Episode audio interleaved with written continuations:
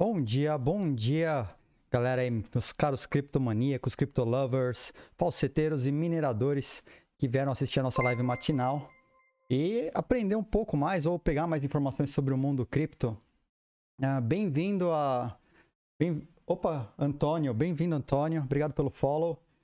Bom, eu queria abrir o dia de hoje, primeiramente agradecendo o... Acho que tem algumas pessoas que ajudaram. Eu fiquei até assustado, porque a Twitch deu, deu muitos follows. E isso é culpa, tá? Com todas as aspas, né? Uh, por causa do Ulrich, do, do Richard, da Tata, que deram uma força essa semana. Uh, inclusive, né, falando sobre o canal no Twitter deles. E isso acabou trazendo um monte de gente. E, então eu espero que, que a, a live seja, a, esteja contento, né? Que a galera goste do conteúdo. Bem-vindo a todos, obrigado, obrigado de novo, Ulrich, obrigado, Richard, obrigado, Tata. É, vocês fazem um trabalho genial, eu sou super fã de vocês e super agradeço a força nesse meu começo aqui, né, com a, com a live novinha, num canal novo, num formato novo, trazendo coisa mais. Uh, trazendo um, um, um, modelo um pouco diferente. Eu estou tentando inovar nesse, nesse meio, porque. Uh, já tem muito de muita coisa, né? Então, tô tentando achar um gap e trazer informação uh, logo cedo sobre o que aconteceu no dia anterior, coisas que podem vir a acontecer e trazer novidade, tá? Então, nossa, nossa live aqui é para falar de novidade. E se é para falar de novidade, vamos bater um papo aqui com o chat, porque tem muita gente nova. A ideia é criar uma comunidade. É isso aí, Vini. É isso aí. Vamos criar uma comunidade foda, cara. Eu acho que é essa a ideia. É, essa comunidade do bloco, né, que, porque são todos aqui, ou é falseteiro, ou Vamos minerador. Vamos criar uma comunidade Fudaed. É, é isso aí, é isso aí. Vamos criar uma comunidade muito, muito grande, de qualidade, né, nesse bloco, trazendo nossos queridos falseteiros que ainda não sabem nada, os mineradores, uh, tentar ensinar, trazer aqueles cloud miners e convertê-los para que eles estão fazendo coisa errada, né? Eu vou utilizar o termo cloud miner aqui para generalizar. Eu sei que nem todo, todo, toda mineração na nuvem é furada, mas a grande 99% é furada. Então, vamos trazer esse povo e tentar é, catequizá-los todos no bom sentido da palavra mesmo, de um modo bacana sobre o mundo cripto, saber o que é certo, o que é errado, o que é furado, o que não é. Então, como tem muito, muita gente nova no canal hoje, eu quero só começar dando o disclaimer que eu, que eu falei no comecinho, que é o seguinte, esse é um canal extremamente participativo. A ideia é crescer como comunidade mesmo. Tá? Então, participação de todos, chat está aberto, tá? o chat está inclusive na tela agora. E você tem meios de participar ainda mais. E eu quero recompensar a participação de todo mundo. E como que a gente recompensa? Já que aqui todo mundo está no mundo cripto, por que não brincar com um pouquinho de Proof of Work, né? Então, Proof of Work é aquela prova de trabalho. Você ganha sua recompensa se você mereceu, se você participou, se você fez, né? Então, vamos lá. Se você deu follow, quem deu follow ganhou aí 200 bloquitos. Bloquitos é a moeda do canal. Ah, ela está disponível para vocês utilizarem é, no próprio canal com coisas que a gente vai fazendo. Apostas, sorteios, mandar mensagem no canal, como o Vini mandou agora há pouquinho, né?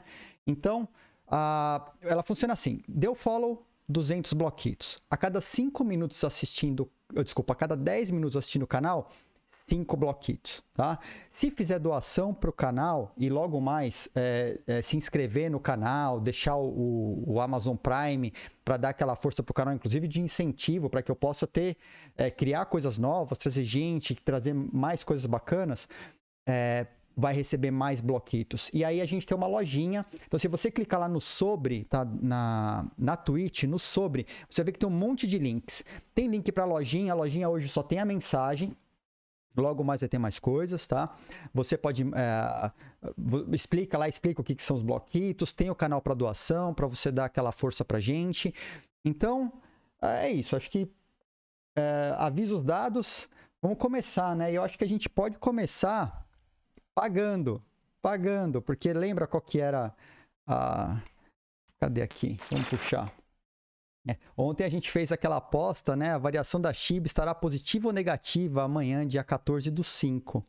Então, hoje, se a gente olhar a variação da Shiba aqui, e ficou 50%, tá verdinha, tá? Ela variou para cima. Então, aquele barulho que o tem, pode ser que tenha alguma certa força aqui, hein? Porque depois do que aconteceu lá da história do Vitalik, né? É, dampando Shiba, todas as dog coins que eles tinham, a Shiba conseguiu, é, conseguiu voltar.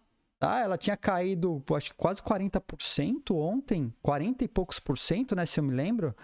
E ela voltou aí, teve uma variação de preço para positivo em 22%. Então vamos lá, ó. Começando o dia, tô pagando. Ela fechou positiva, tá? Ela fechou em positiva. Então, tô selecionando aqui os vencedores de quem apostou que Shiba ia. Vem fácil, vai fácil, perdi outra vez. ah, é, Mi, realmente você ganhou ontem, tava feliz, mas Voltou, né? É. Bom, paciência para quem, para quem perdeu a aposta aí, mas tá pago. Então, ganhou os bloquitos aí quem quem participou. Tinha bastante bloquito lá no fundo, em 390 bloquitos. Entraram com 12 pessoas. Então a gente, a gente depois abre outra. Então, começando o dia, né? Eu trouxe alguns temas para a gente trabalhar hoje. E esses temas Vamos começar falando aí de governo. Sempre vou deixar a parte chata logo para o começo, né? Falar governo e o Yuan Digital. Ah, tem uma notícia muito legal do Brave. O Brave Browser fez uma parceria né, com o Softball Domains e finalmente trouxeram os criptodomains descentralizados sem precisar de DNS para o Brave. Uh, até então, só o Opera tinha, o Opera para celular, o Opera para computador, né, para desktop. E agora você pode ter seu domínio, seu domínio descentralizado. E o, e o Brave, se você digitar o nome do domínio, ele vai aceitar direto. Uh, e aí, vamos passar por ele porque eu acho que vale a pena. Até importante. Aí a gente vai falar um pouquinho de Taproot. Por que, que o Taproot é importante para o Bitcoin? até ontem teve o evento, né? 70% de aprovação.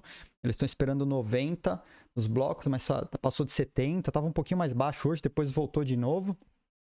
E o tiozão, tiozão fazendo estrago no mercado de novo. Então, eu estou aproveitando esse cenário de caos que o Elon Musk cria e tentar trazer uma informação boa para vocês de como mais, mais argumentos de como se proteger, não só dele, mas de outras é, criptomoedas que venham para o mercado, que venham, ah, somos ótimos, somos maravilhosos.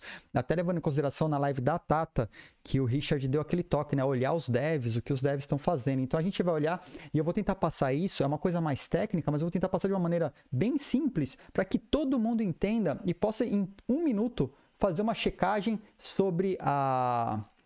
sobre o quão viva está a comunidade dessa moeda trabalhando nela, tá? Quando você, quando e se você se decidir por alguma moeda, por investir em alguma moeda. Lembrando daquelas regrinhas que a gente, que eu mostrei lá na primeira live, tá? Procure se informar. Informar é a primeira coisa que você pode fazer para não tomar, tomar um tombo aí, porque a gente sabe que tem muito golpe no mercado de criptomoedas e a ideia aqui é tentar trazer informação de base para o pessoal não, não se lascar à toa, né? É, é isso aí, ô Paulo. Muita coisa legal no Brave, tá? Muita coisa legal no Brave. Então vamos começar aqui falando rapidinho de Hong Kong, né? Hong Kong uh, fez o primeiro, a primeira experiência de Yuan digital e eles vão passou a primeira fase a primeira fase eles isso é, isso é importante porque quando a gente fala em yuan digital a gente está dizendo o seguinte uma moeda de um país que, para fazer frente ao dólar, está se digitalizando. E por que, que o yuan ele é tão importante, né? Oh, obrigado, obrigado pelo follow, André. Valeu aí, bem-vindo ao bloco. Por que, que isso é tão importante? Porque hoje, quando você compra, se você é ter uma indústria, você compra alguma coisa, é, matéria-prima, ou mesmo produtos para vender na sua loja, você compra lá na China, é, o que você faz? Você faz uma remessa internacional, porque criptomoeda você não pode pagar empresa para empresa, né? Então você faz uma remessa. Essa remessa normalmente ela vai em dólar. E você paga o cara em dólar. E aí quando chega lá na, na fábrica tal, no fabricante, na distribuição, seja lá o que for, ele tem que converter aquele dinheiro para yuan de novo. E com tudo isso, a gente sabe que tem custos, tem FIIs, né? Cada vez que você converte a, a moeda é, de um lado para o outro, você tem, tem custo com isso.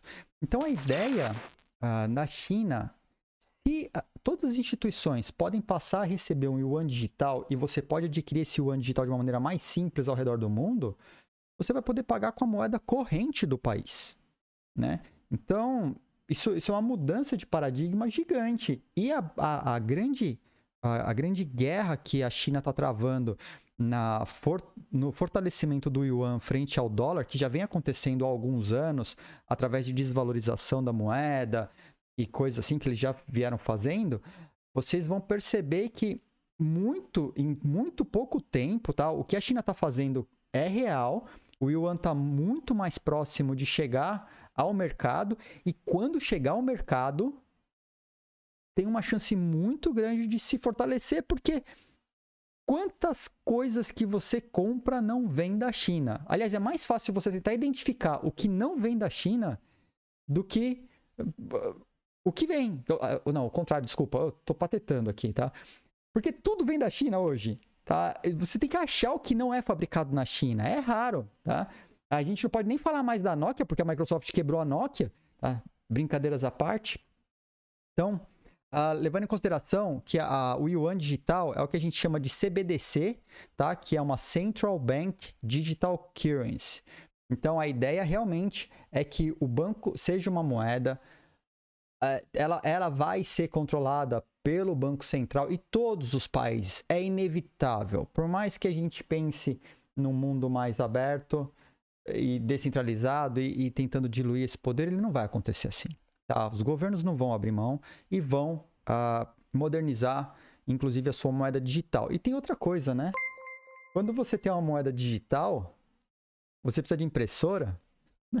Talvez não, né? Então deixa aí para pensar, inclusive o governo entendendo que ter uma moeda digital de ampla aceitação no país pode ser negócio. Inclusive no Brasil. No Brasil, as discussões sobre o real digital já vem acontecendo, né? Vem, vem, vem aprimorando. E, e a, quem, o pessoal que não está olhando para isso e que deveria estar olhando é a galera dos meios de pagamento.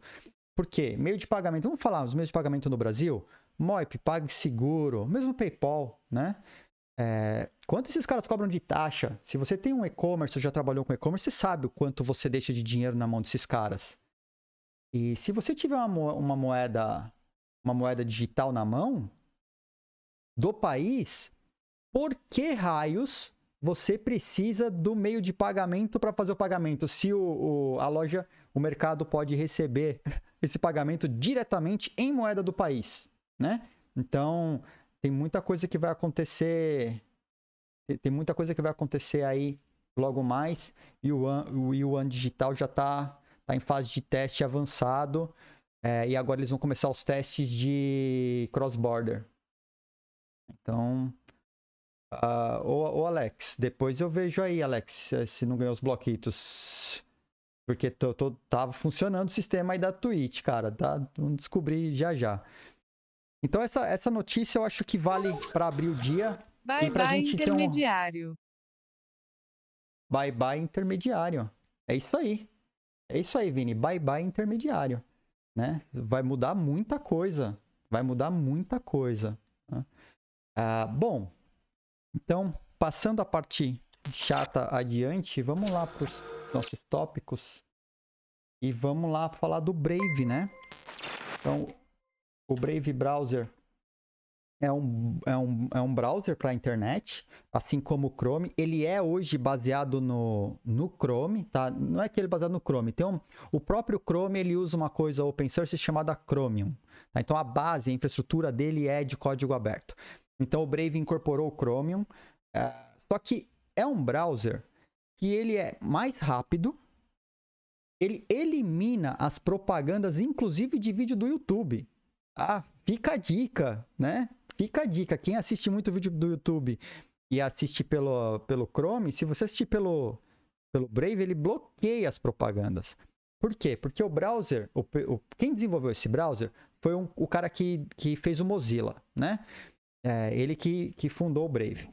A ideia é que hoje a gente paga por. A gente, desculpa, a gente não paga nada. A gente só recebe propaganda, né? O cara que fez a propaganda paga e só o Google recebe, ou o Facebook.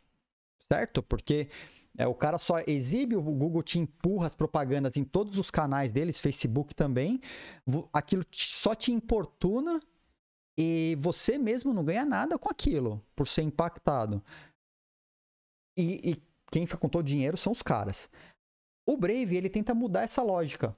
Ele tenta fazer com que você, se você for impactado, interagir com essa mídia, com essa propaganda, você seja recompensado. E você é recompensado numa moeda, numa criptomoeda chamada BAT, né? É o BAT. E ela, ela é a moeda do Brave, então você recebe isso pelo browser. Ela deposita essa, essas moedas num, num, numa wallet mensalmente ou quinzenalmente, eu não lembro direito qual que é o fluxo.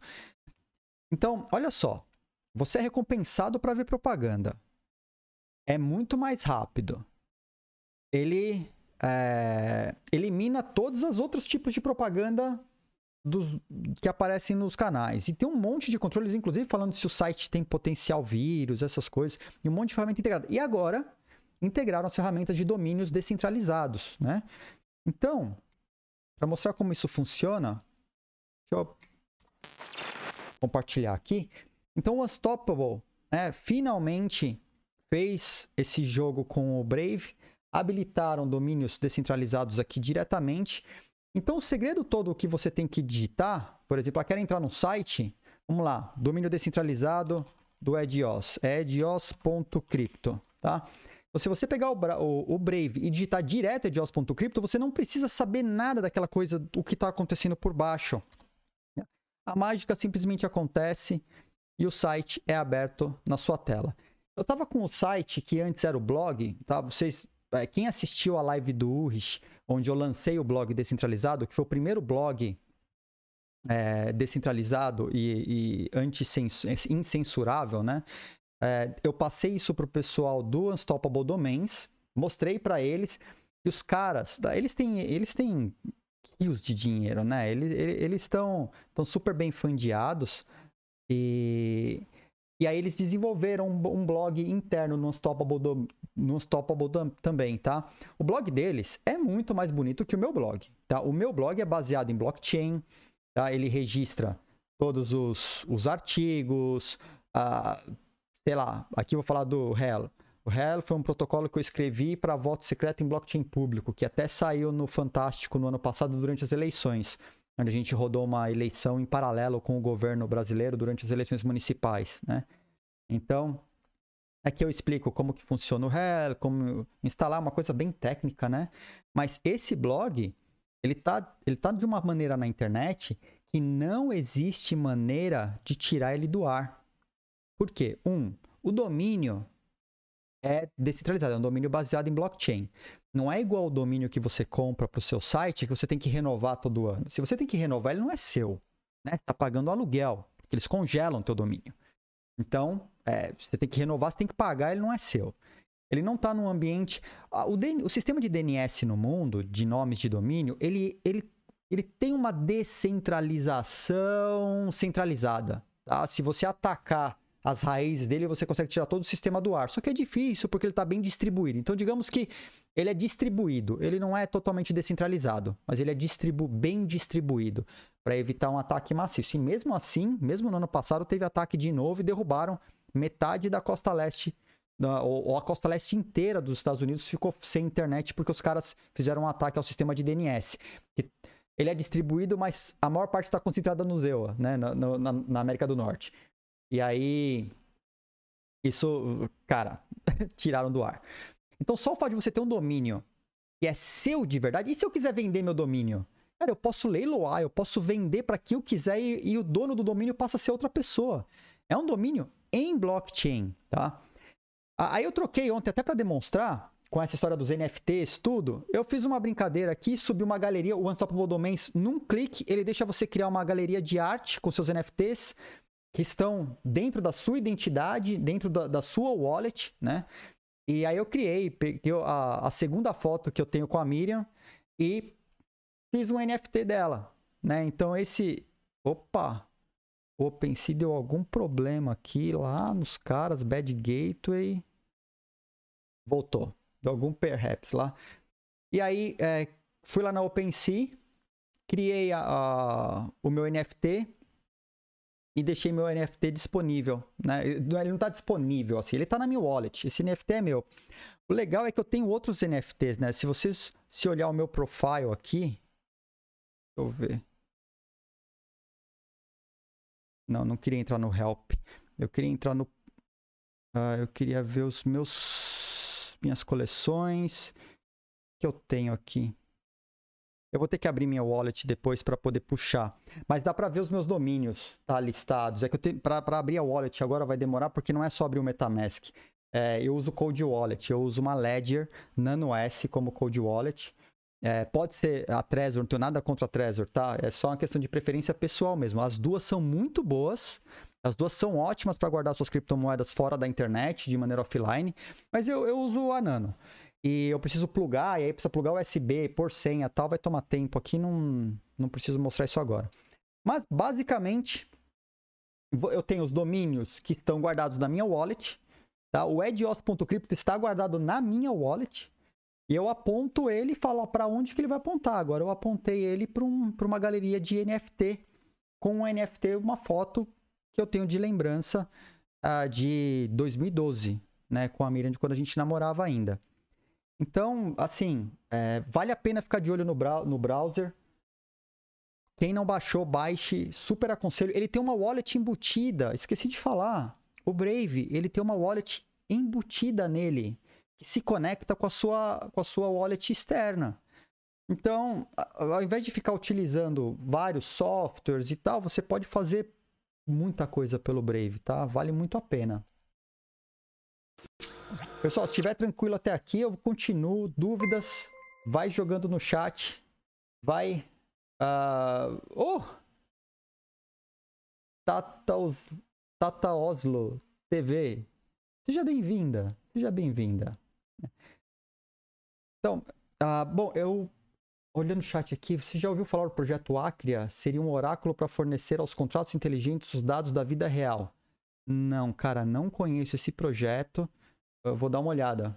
Vou dar uma olhada porque, assim, é, fornecer dados da vida real a contrato inteligente tem provas e contras, né? Eu preciso entender como que isso é feito, porque, cara, eu sempre privacidade primeiro, depois é, acho que quando a gente fala em, em, dado pessoal, né? E colocar isso em smart contract, tem gente que faz isso de modo errado. Inclusive projetos, até no Brasil, gente fazendo projeto de é, prescrição médica e colocando o conteúdo da prescrição em smart contract aberto, cara. Isso aí são coisas bizarras que já aconteceram e, e a gente tem que tomar muito cuidado. Né? Uh, se o sistema do Bitcoin é antifrágil, como seria possível um homem bagunçar o ecossistema apenas com uma ou duas afirmações? Essa é muito importante e eu já vou responder. Rodrigo, eu, eu acho que é simples a resposta para isso, cara. É super simples. O sistema do Bitcoin é antifrágil. As pessoas não. Tá? As pessoas com viés de especulação e ganho de dinheiro tal, elas são altamente manipuláveis. Tanto que em segurança da informação, a gente diz que o elo fraco é sempre a pessoa. Então, quando a gente quer, quando a gente quer não, não vou falar quando a gente quer, vou falar quando o hacker quer entrar num lugar, a forma mais fácil que existe é persuadindo pessoas através de uma técnica muito conhecida chamada engenharia social. E para vocês terem ideia, é, eu já palestrei sobre engenharia social em 1999. Eu fui convidado a falar sobre esse tema na Unesp de Rio Claro, inclusive, na Unisa, em São Paulo. É, conheci o Kevin Mitnick, que para mim é o papa, o deus do, da engenharia social, conheci ou conheci pessoalmente uh, numa campus party. E assim, a engenharia social ela é extremamente poderosa, porque a engenharia social ela não manipula o sistema, ela manipula as pessoas, as pessoas que administram seus sistemas. Então, o Bitcoin ele continua da mesma maneira. O sistema do Bitcoin não muda o valor, não muda a taxa de transação, não muda. Aliás, a taxa de transação muda quando aumenta o volume, aumenta aquela concorrência, a taxa aumenta, né? Mas não muda a forma das validações, continua sendo seguro, impossível de hackear, incensurável, imparável, distribuído, descentralizado e tudo aquilo que o Bitcoin é. Mas as pessoas que especulam em cima do preço do Bitcoin, sobre isso é impossível você ter ingerência, você, você, você controlar. É impossível. Tá? E aí você pega um cara de expressão que tem um poder na fala, as pessoas seguem e seguem no efeito manada. No mercado, no mercado financeiro, esse efeito manada é muito discutido, né? Eu já vi o Ulrich e o Richard falando muito sobre essas coisas do efeito manada e como as pessoas, como isso atinge o psicológico das pessoas. Tem um, tem um livro que é Pensamento Rápido e Devagar. É rápido e devagar, duas formas de pensar. Esse cara, é, ele não foi Nobel da Economia, porque o Nobel da Economia não existe, né? Mas ele ganhou um prêmio gigante lá.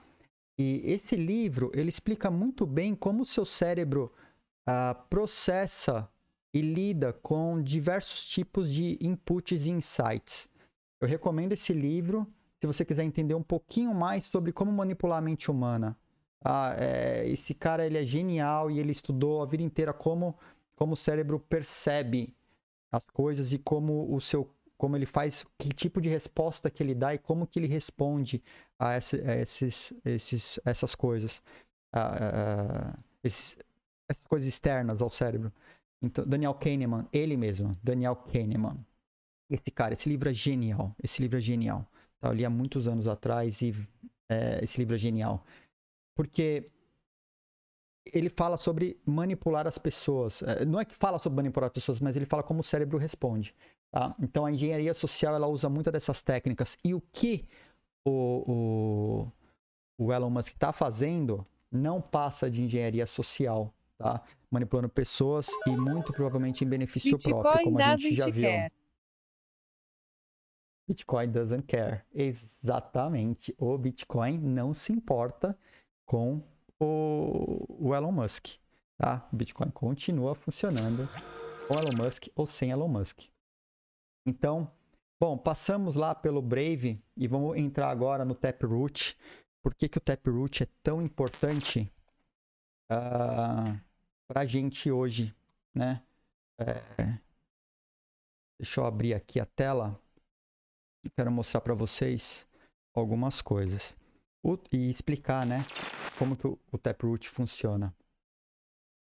Bom, o Taproot agora ele está com 56,41% e ele estava um pouquinho mais, um pouco mais cedo, aí caiu e volta, mas ele tava, tá, tá na casa de 70%. Como está atualizando em tempo real aqui, pode ser que volte a 70% de novo, tá?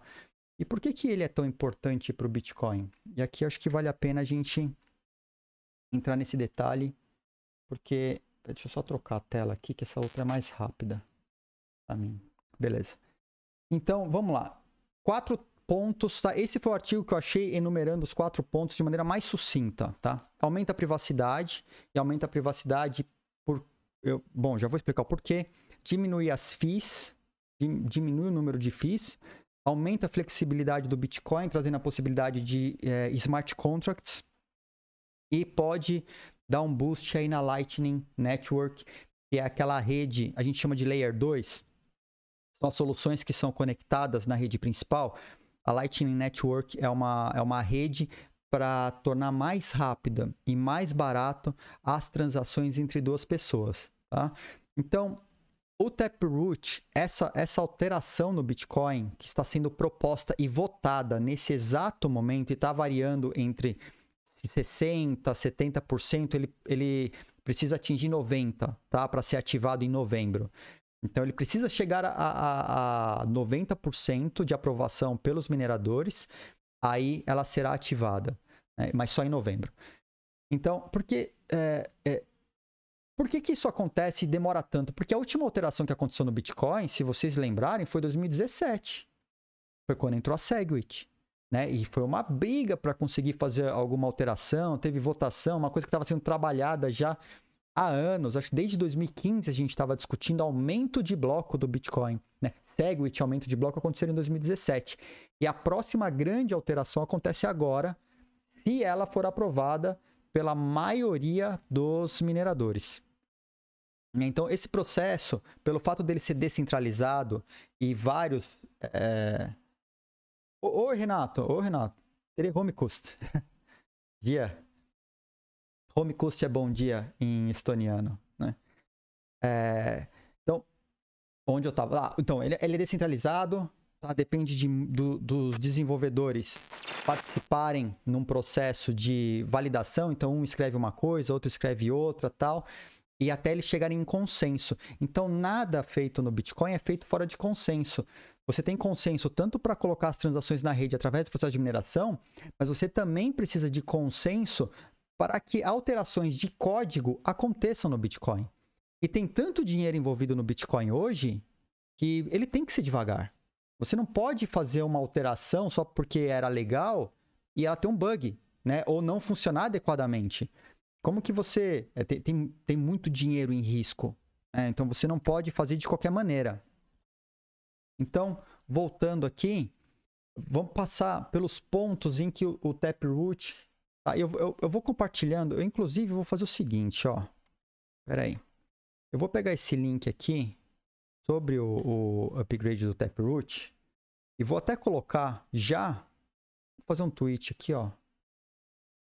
Só para dar uma uma agilizada, óbvio, né? Meu, meu Twitter precisava primeiro querer, querer abrir aqui do lado. Aqui, ó. Tap root. Se, o Twitter abrir, ele vai postar, né? Eu tô abrindo uma janela do lado aqui. É... Taproot. Porque é importante. Tá, vou colar lá no Twitter para vocês pegarem o link lá. Também acho que, que vale a pena dar uma olhada nesse, nesse conteúdo.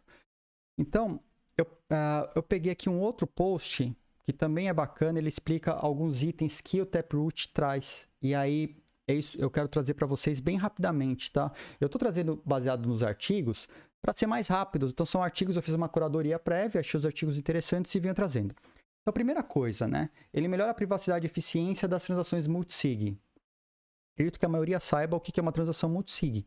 Né? Aquela, aquela wallet que para liberar os, os, os, os, fundos, os recursos que estão na wallet, dependem de inúmeras assinaturas. Qual, qual o grande lance da multisig hoje? Por que ela não é tão utilizada? Porque é muito cara você botar uma multisig. Porque todas as assinaturas inteiras vão para o blockchain. Então, se você tem uma multisig, você quer criar uma multisig onde se três assinaturas aprovarem de cinco, né? Então você tem cinco assinaturas, três de cinco a, habilitarem a, a retirada daqueles fundos, o movimento daqueles fundos, todas as assinaturas dos cinco vão para o blockchain. E aí ele fica esperando as três chegarem. Então, a gente sabe que o blockchain do Bitcoin, ou mesmo do Ethereum, ele tem essa característica. Quanto mais informação você armazena, mais caro fica, né? Uh, vou, vou entrar assim em prós e contras de Proof of Work e Proof of Stake. Estou com uma apresentação na agulha sobre Ethereum 2 e vamos falar sobre é, Proof of Stake com Ethereum 2, tá, Xavier? Então, logo mais, logo mais. Então, com todos, uh, se a gente sabe que o blockchain a gente paga por espaço sempre, né? Porque o espaço é a coisa mais cara que a gente tem hoje. Ele vai armazenando toda a informação, você precisa ter espaço lá. Se você paga por espaço, armazenar essas, essas assinaturas, todas as assinaturas, ela ocupa muito espaço. E se você quiser fazer um, um sistema que dependa de 10 mil assinaturas, né? uma, uma wallet de 10 mil assinaturas para liberar os fundos? Cara, são 10 mil assinaturas indo para o blockchain, vai ficar caro, vai ficar muito caro. Então, uma das coisas que eles estão fazendo é trocando o algoritmo interno dessas assinaturas digitais para um algoritmo mais eficiente. E esse algoritmo chama Schnorr. Hoje utiliza tá, os nomes para a gente pouco importa agora. O que, o que importa saber tá, dessa, desse, desse algoritmo da Schnorr, se você tiver, por exemplo, uma, uma multisig, ele condensa todas aquelas assinaturas em um código que fica pequenininho. Então, se você tem 10 mil ou tem cinco assinaturas para aquela wallet multisig, ele ocupa o mesmo espaço, que é minúsculo. Isso aumenta a eficiência, reduzindo o espaço e, re, consequentemente, reduzindo o custo para se mandar uma transação é, no Bitcoin. É a segunda coisa, né? Ela é tão pequena que você valida muito rápido. O pessoal fez um cálculo que é mais ou menos assim. Você validaria essas 10, o equivalente a 10 mil assinaturas Schnorr no mesmo tempo que você valida uma assinatura tradicional no Bitcoin hoje. Então você tem um aumento de performance também. Né? Então ela é, é mais rápida mais barata e mais é, é, com mais privacidade. Por quê? Lembra que eu disse que ela condensa aquele monte de assinaturas num hash pequeno? Cara, se ela condensa num hash pequeno, você não tem como saber a identidade de quem está assinando aquela wallet. Tá? Então você não consegue saber quem são os participantes daquela wallet que estão gerenciando aquele recurso. Então, só nisso as, a, as assinaturas Schnorr já ganham em relação à atual. Tá? Então isso vem, a, essa Taproot, ela vem trazendo uma das coisas, né? Modelo novo de multisig, eu acabei de explicar. A segunda coisa, aqui ele até dá um exemplo, ó. Ele fala assim, uh, ele mostra o tamanho da assinatura. Esse conjunto de caracteres aqui, tá? Que eu estou marcando, agora resolveu abrir o Twitter, né? Engraçadinho. Vamos voltar que agora não quero mostrar. Esse, esse, esse código, esse hash aqui, ele representa 10 milhões de assinatura numa wallet multisig. Só isso. Dá para identificar o destinatário ou o remetente do recurso ou os próprios signatários? Não, é impossível, tá? Mas só esse. Então, olha o, olha o quanto você reduz, tá? Ela, ela demora um pouco para. Oh, meu Deus. Ela demora um pouco para gerar. Gerar é mais demorado. Ele falou 70 segundos para criar. É... E a verificação é muito rápida. A segunda coisa que ele traz aqui na Taproot é esse negócio chamado CoinSwap. O CoinSwap, aí eu trouxe para vocês verem de onde isso apareceu, não é uma coisa nova, tá?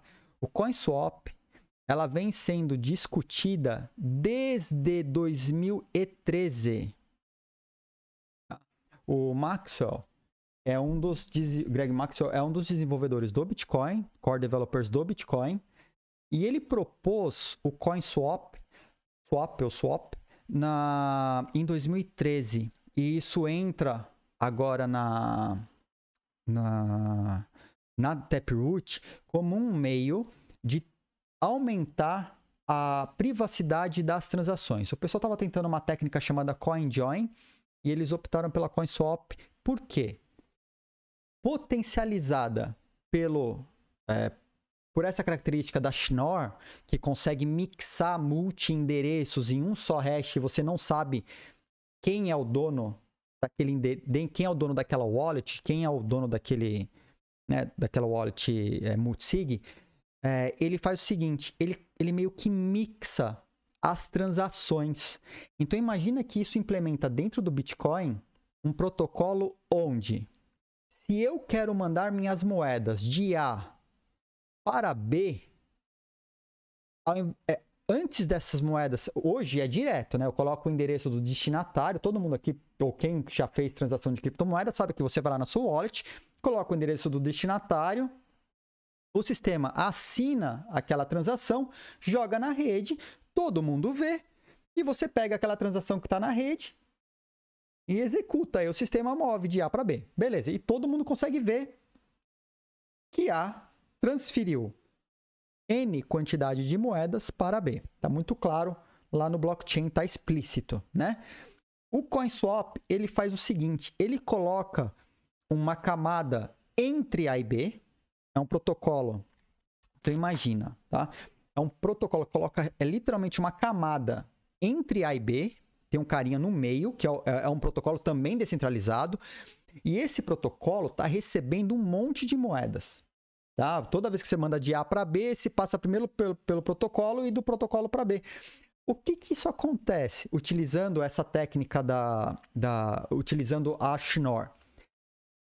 Você consegue, esse protocolo consegue gerenciar esses envios, fazer essas trocas atômicas de moedas sem que alguém consiga saber se aquela da onde veio a moeda que a pessoa está recebendo. Olha só, ela funciona quase como um mixer. Tá? Então, é um intermediário? É, mas é um intermediário protocolo. Tá? É um intermediário descentralizado.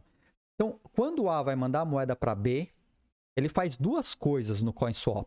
Um, ele não manda direto para B, ele manda primeiro para esse cara no meio, que é o CoinSwap. Tá? Coin, uh, e ele, o protocolo não manda todas as moedas de uma vez para B. Ele, por exemplo, quebra uma transação em seis, sete pequenos pedaços. Aí do CoinSwap, ele seleciona as moedas e manda para B. De maneira super segura. Então, de forma que B sempre vai receber as moedas enviadas por A. Tá? Com isso, mixando essas moedas, ele dificulta o rastreio.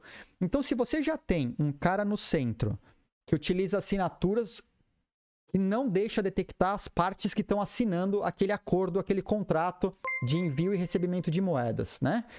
E ele ainda consegue fazer a mistura dessas moedas e, e enviar para o destinatário, o, destinatário que está recebendo, na hora que você olhar para essa transação, você vê que a transação veio do CoinSwap, mas você não consegue ver quem foi o remetente. E essas moedas, como elas estão mixadas no meio do caminho, você não consegue nem. É, se você rastrear a origem de cada pedaço da moeda, dificilmente você chega no remetente original. Porque pode ser que aquelas moedas não. É, é você não consiga vincular. Né? Ela tem, pode, pode, podem ter vindas de várias partes. Tá? E quebradas em vários pedaços menores. Então isso é muito importante para a gente entender que o Bitcoin ele está muito preocupado com a sua performance, tá? com o seu custo e com a sua privacidade. E que essa evolução está acontecendo. Embora sejam aí vários anos de discussão, quando chega uma mudança, ela chega com um combo de mudanças. Então, essa mudança do Taproot é um combo de mudanças que podem tornar o Bitcoin muito mais eficiente. Tá? Essa é uma das coisas que está sendo discutida lá, o CoinSwap. E, para vocês terem ideia, a, a, ideia dele foi lá em 2013, ele não foi aplicado porque com, com o algoritmo anterior, as assinaturas ficam muito grandes. Então você não consegue ter esse cara do CoinSwap armazenando milhares de assinaturas, porque isso deixaria muito caro o processo. Mas se você alia isso à mudança do, do algoritmo de assinatura, deixando ela pequenininha e anonimizando né, as partes que estão assinando lá, cara, ele se torna extremamente viável. Então você tem uma espécie de mixer dentro do protocolo do Bitcoin que vai trazer uma camada de privacidade que nunca houve antes.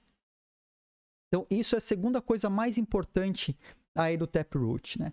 A terceira coisa que eles chamam é o Point Time Lock Contracts. É, para deixar a Lightning Network mais segura. Tá? Uh, como estudo Zilica, não consigo muitas informações. Cara, eu, eu vou dizer há uma. Eu estou respondendo o, o, o, chat aqui, ó, rapidinho. Vou fazer só uma interferência aqui para continuar. O Zilica, Zilica, tá? É, você pode dar uma olhada, ou Silica, você pode dar uma olhada, o próprio pessoal do Unstoppable Domains, eles trabalham com Silica, tá? E é um protocolo que eu realmente gosto e tem, tem sido bem, bem desenvolvido as coisas. O Silica, ele é um fork do Ethereum, tá? É um protocolo baseado no Ethereum.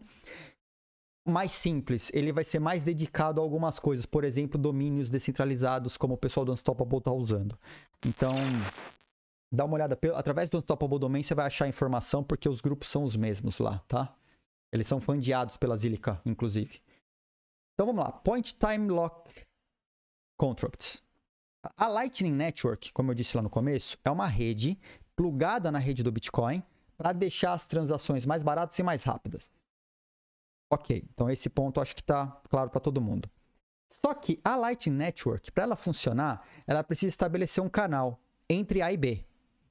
E esse canal ele é estabelecido ou no peer-to-peer, -peer, tá? E esse no peer-to-peer -peer, você precisa ter o seu nó, a pessoa precisa ter o nó dele, e você vai montar um canal entre esses nós. Ou você vai utilizar através de um app e você vai delegar a confiança nesse nó para uma empresa, tá? Que é a empresa que guarda o nó e você vai ter que acreditar que aquele cara não está fazendo nada de errado, que o nó é confiável, né? Esse, os nodes. Só que o que acontece? Quando você estabelece. O ideal é estabelecer de A para B. Só que de A para B, mesmo assim, tá? Você tem o seu nó lá, eu tenho o meu nó aqui. A transação ela vai navegar por uma rede e vai passar por diversos outros nós até chegar no B. O problema que eles encontraram foi o seguinte: é, empresas que estão fazendo rastreio de transações e vendendo informação para governo, assim, é legal para exchange, é legal para o regulador, uh, é ok contra uh, proteções contra terrorismo, tem um bom motivo para se fazer isso, antifraude e tal, mas eles estão monitorando todas as transações que acontecem nos blockchains públicos, sejam eles no Ethereum, seja no Bitcoin, o que for. Então, se você faz uma transação mesmo na Lightning Network, e essa transação é peer-to-peer, -peer, você consegue rastrear quem é o A, quem é o B e quanto foi transacionado entre A e B. Porque o hash dessa transação ela vai percorrendo de nó a nó até chegar lá no destinatário. E o hash é o mesmo, tá? Então, antes, ela era baseada nesses hashes. E o hash acaba sendo rastreável porque é o mesmo, porque ele está navegando pela rede. E esse hash está indo de computador em computador até o destino, né?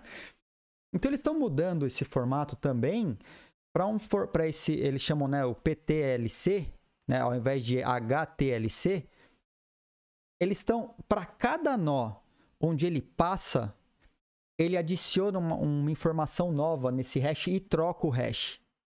Tá? Então tem um meio pra, é, técnico para você conseguir fazer o rastreio disso, mas esse hash que antes entregava quem é o remetente, quem é o destinatário, esse hash também está sendo alterado nessa proposta da Taproot, de maneira que ele, se, é, ele mude a cada nó por onde ele passa.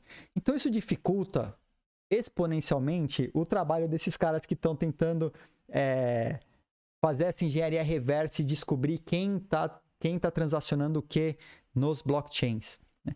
Então, isso é uma mudança super importante e ela vai permitir também que sejam criadas outras soluções de smart contracts, outros tipos de soluções é, baseadas no blockchain do Bitcoin. Então a gente tem né, basicamente esses quatro itens né, que eu falei, aumenta a privacidade. Por quê? Por causa desses itens que a gente discutiu. Né? Diminuição dos FIIs. Acho que está claro porque diminui o FII, diminui o hash, diminui o número de informação que você guarda no blockchain, é, diminui o custo, né? Pode deixar o custo muito menor aumenta a flexibilidade, esse tipo de assinatura vai criar novos modelos de smart contracts para o Bitcoin. Você vai poder adicionar novas funcionalidades, já que você está reduzindo o espaço, aumentando a eficiência, uh, a performance. Você pode colocar condições mais complexas para seus para suas transações, porque lembrando, muita gente acha que Bitcoin não tem smart contract. Bitcoin tem smart contract, sim, tá? é diferente do smart contract do, do Ethereum, com certeza, mas ele possui. A própria multisig do Bitcoin, as, as, as, as wallets multisig, são um tipo de smart contract. Tá? E ela vai dar um boost na Lightning, promovendo né, é, novas soluções para Lightning, além de trazer privacidade para Lightning Network também. Então, assim, é muito importante o apoio à Taproot, tá? do ponto de vista do usuário. Agora, do ponto de vista do minerador, os caras têm que fazer uma mudança. Uh, tem que fazer uma mudança de infraestrutura lá. Tá? Ô, ô Ângelo, obrigado. Obrigado aí pela, pela visita, obrigado pela força. Tamo aí. Então, a Taproot ela precisa ser apoiada pelos mineradores e eles vão precisar modificar o software lá, né? E, então, a gente acredita que ela passa, tem muita discussão acontecendo, porque a, a grande, a, talvez a principal discussão é, olha, mas até por tem muita coisa, podia ter menos, podia ser mais, é, mais lento o processo, né? Podia ser um, um processo mais gradativo o processo. Mas é que, como muita coisa depende da Schnorr, e ela possibilita inúmeras uh, funcionalidades novas no Bitcoin, o pessoal achou por bem colocar isso num, num, num aglomerado de, de coisas, tá? Então faz sentido a Taproot conter a Schnorr, conter CoinSwap e conter essas alterações para que possibilitem aumento de eficiência na Lightning Network. Então, assim, é, vale a, a, com, com, toda certeza vale a discussão, tá? Vale. Se vocês tiverem dúvidas, qualquer coisa, manda, manda no chat, usa seus bloquitos. Você pode mandar mensagem com o bloquito. Né? Se você for lá no sobre, tem uma lojinha. Se você clicar na lojinha, você pode usar seus bloquitos aí para mandar mensagem. A sua mensagem, a mensagem que você mandar, ela vai aparecer na é, é sua participação no chat, né? Ela vai ser lida, é sua, é sua participação na live, ela vai ser lida pelo sistema aqui na live, trazer vocês para dentro. Tá? Uh... Opa, bom, vamos lá. Então, dando continuidade aqui nossa, ao nosso bate-papo, eu vou passar então pela, pelo último tópico. Que tá aqui. Elon, Elon Musk e a Dogecoin. O que esse cara aprontou ontem de novo? Né? Essa última para mim foi. Não... É difícil. É difícil acompanhar porque esse cara ele tá causando um caos aí pra gente. Ah, eu vou, eu vou, eu vou colocar no, no Twitter. Só. Vamos ver se eu consigo dessa vez rapidinho. É... Bom, não sei se eu vou conseguir. Vamos ver. Quando surgiu? Quando surgiu? É a coisa aqui para mim ela fica meio lenta, porque meu computador, como ele está consumindo muito recurso para fazer a live, tentar fazer essa live rica com o browser aberto, com com essas transições, processando tudo que eu estou processando aqui ao mesmo tempo. Então eu tenho um Maczinho aqui que ele, ele pede arrego, ele não é para isso, né? Mas tá funcionando. Vamos lá, eu vou colocar aqui, ó. Coin swap. Coin swap. Quando surgiu. Então, CoinSwap, quando surgiu? Tá lá no Twitter, tá, pessoal? Tá compartilhado lá para quem quiser. Tá Tá lá. Então vamos lá para o nosso último tópico. Vamos falar sobre, de novo, gostaria, gostaria de não ter que falar disso, mas vamos falar de Elon Musk. Aí ele pega e manda ontem no Twitter, né? trabalhando com os devs da, da Doge para melhorar o sistema de, da eficiência do sistema de transações. Potencial, potencialmente promissor. O que aconteceu com a Doge? Bombou de novo, né? Então, assim, a gente sabe que esse cara ele se posiciona, aí vem pro Twitter, solta uma, ele já está posicionado, vai a galera atrás, ele, ele realiza o dele até o próximo que vai dar uma derrubada nisso de novo e ele vai estar tá shortando provavelmente. Mas para vocês evitarem entrar ou perderem a onda ou saberem se vocês uh, se uma coisa dessa é verdade ou não, tá? ontem a gente já fez um a gente já re revisou o porquê desse negócio da eficiência energética das transações. Então, quem assistiu a live de ontem vai entender direitinho por que o Elon Musk está falando sobre isso agora, tá? Então, isso a, a live deixou muito claro, tá? A gente discutiu isso bastante na live. Agora, uh, vamos ver como não cair nessa, né? Não cair nessa. Então, o que eu fiz aqui, o que eu sempre faço quando eu quero saber sobre uma criptomoeda, eu vou lá no GitHub e digito, ou digito no Google, né? GitHub e o nome da moeda. Então eu botei lá no GitHub Dogecoin. Cai direto no repositório da Doge, tá? No GitHub, você não precisa ser desenvolvedor para fazer isso que eu estou fazendo agora, tá? Essa informação, ela é uma informação que eu acho que funciona para todo mundo, para qualquer um conseguir avaliar a Deixa eu trocar aqui para o mouse, que eu consigo botar o mouse na tela. Aí fica mais rápido.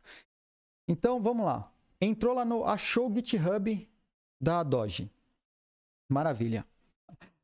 No GitHub, todos os repositórios, tá? ele tem um, um, lugar aqui chamado Insights. Se você entrar no Insights, eu entrei aqui depois em é, a galera que está contribuindo. E vamos ver. A pessoa que está contribuindo está contribuindo com código. Então você consegue identificar a qualidade, ou pelo menos a vida, tá? em tempo real, da moeda. Olha o que aconteceu com a Doge antes da metade de 2017, o desenvolvimento da Doge praticamente parou.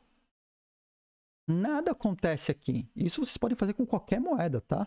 Você vai entrar lá no, no repositório e vai ver se se está havendo modificação, se está andando, né? Quanto o pessoal está interessado em, em continuar com o progresso daquela moeda.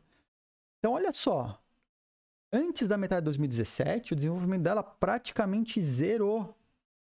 E aí, em 2021, teve um movimento aqui pequeno. Teve um movimento aqui antes de abril, né? Pequeno.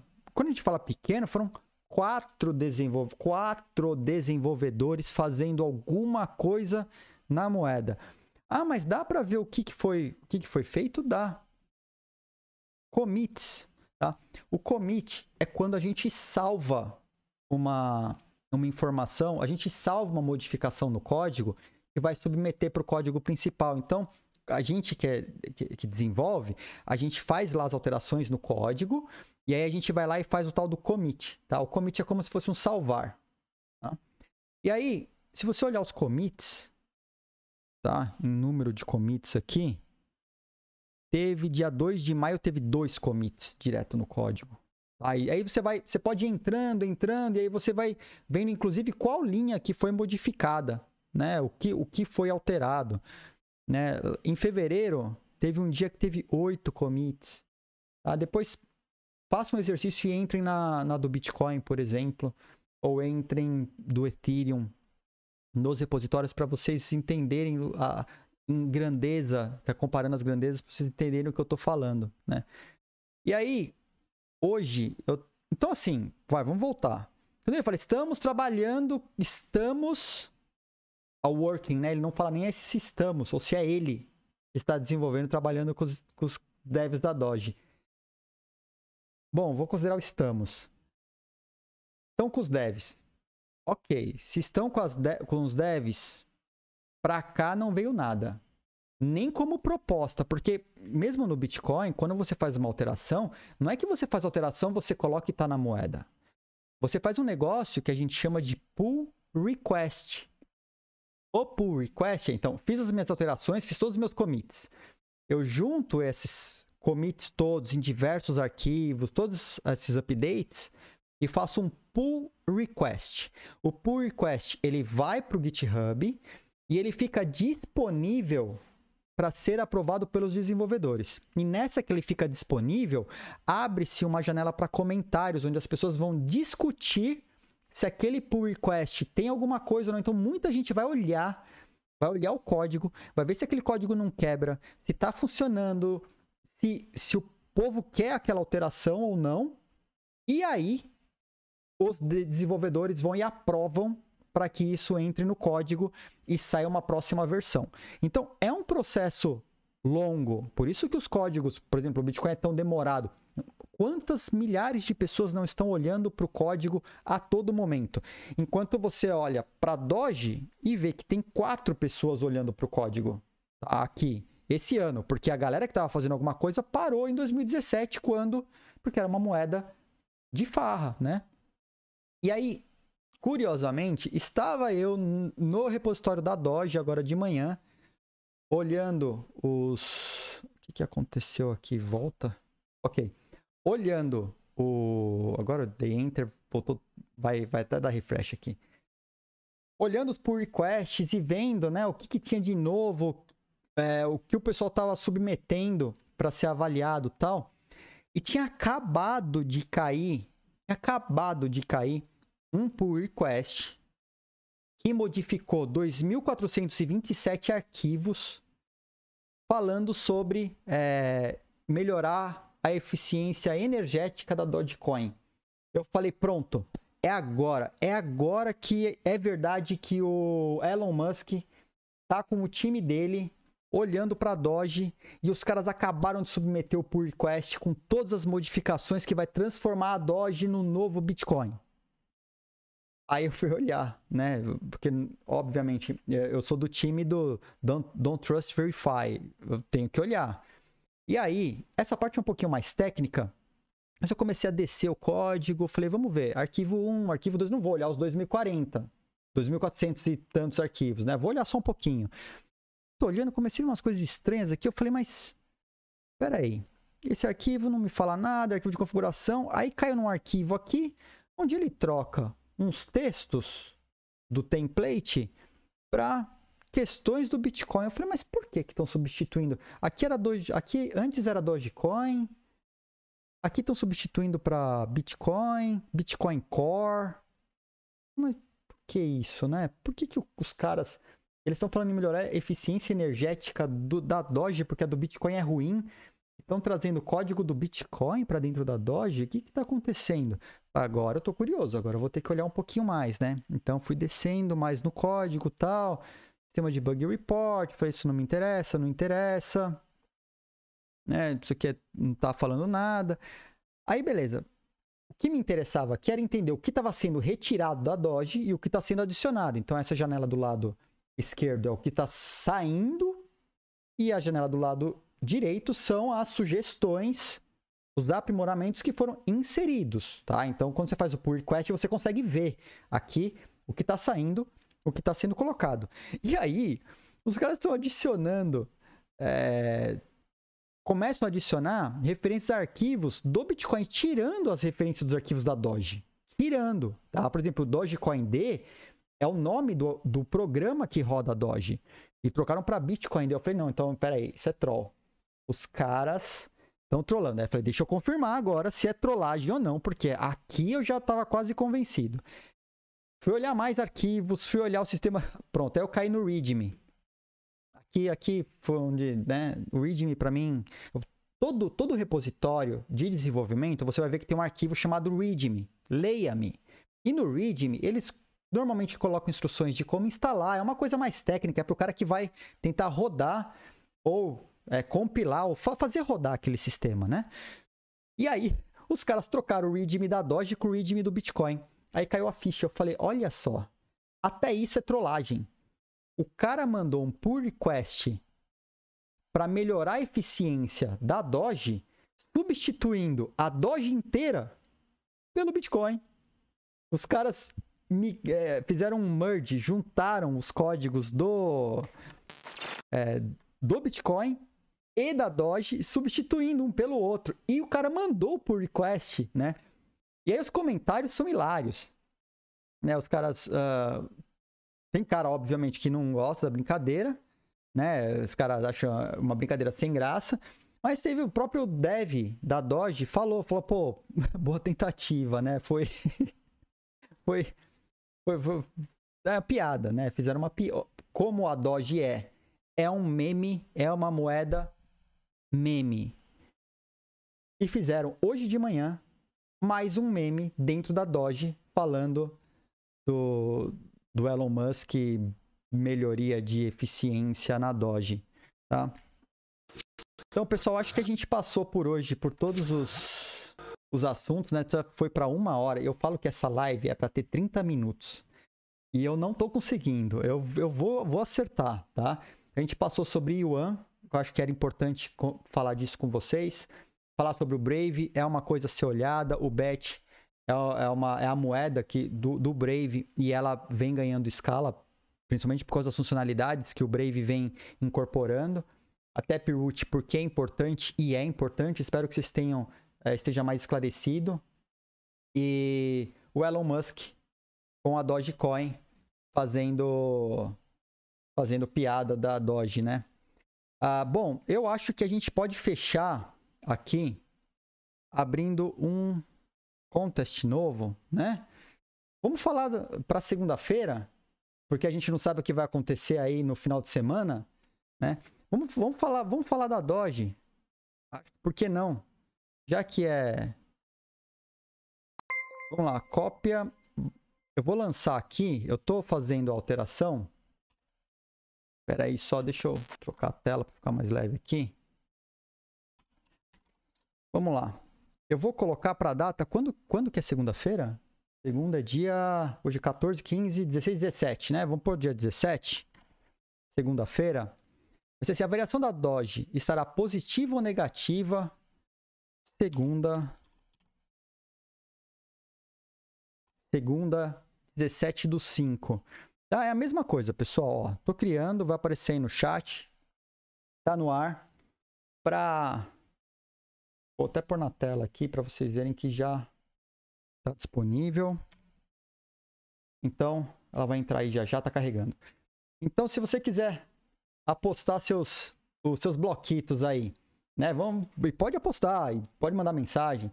A Doge vai estar tá positiva ou negativa, né? A Doge, a gente já viu no gráfico hoje. Eu vou levar em consideração sempre a tela aqui da Vamos ver aqui do CoinMarketCap. Ah, então tô pegando a Dogecoin aqui só pra gente ver ela como que ela tá hoje. Vou compartilhar com vocês. Então a Doge, ela tá lá 29, meu, 29% de ontem para hoje. É, é, eu não sei o que falar mais sobre isso. Aqui os caras, os cara conseguem fazer um estrago. Então, segunda-feira, segunda-feira, aqui vai estar tá positivo ou vai estar tá negativo? Tá? É essa que é, é, essa que é a resposta, tá? Então, primeira coisa que eu vou fazer quando abrir a live, vamos abrir essa tela. Se tiver vermelho, é, é negativo. Se tiver verdinho, é positivo. É aqui que a gente vai fazer a nossa brincadeira para segunda-feira. Vai ficar aberto aí por 10 horas, né? Abrir por 10 horas. Então, se você perdeu a live de hoje no ao vivo e tá assistindo ela no YouTube mais tarde, né? Porque você é um atrasadão aí, né? Pegou no YouTube depois ou, ou uh, tá assistindo depois mesmo aqui na Twitch, você pode participar aí. É, o pessoal tá lá, tá lá votando, já tá com 190 bloquitos, tá? Vamos ver para que lado que vai essa, essa Dogecoin na segunda-feira. Uh, pessoal, queria mais uma vez agradecer de novo, né, o Tata, Richard, pela força que eles deram. Agradeço a visita de todos, né, quem chegou no canal hoje. Uh, espero que vocês se divirtam. Espero levar conhecimento de qualidade para vocês de alguma maneira, todas as manhãs, nesse mesmo horário, 8 e meia da manhã. Né? É... Bom, basicamente é isso. Tenham uma ótima sexta-feira. Comecem ela quente, juízo, tá? Tomem, é, tomem conta dos, de vocês mesmos e seus próximos, porque estamos numa pandemia ainda. E, bom, Bom final de semana. A gente se vê no Twitter segunda-feira nesse mesmo horário. Até mais. Tchau, pessoal.